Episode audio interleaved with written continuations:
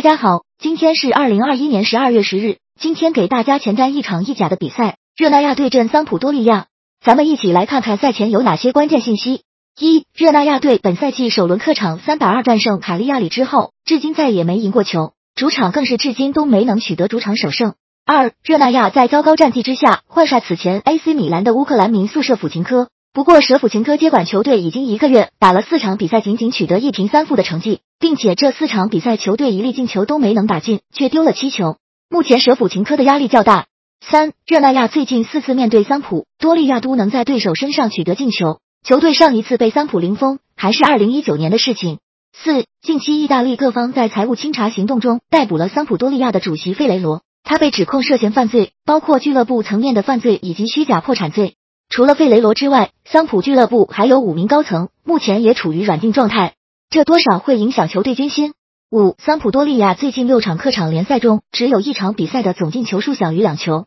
球队客场的表现一般是大开大合，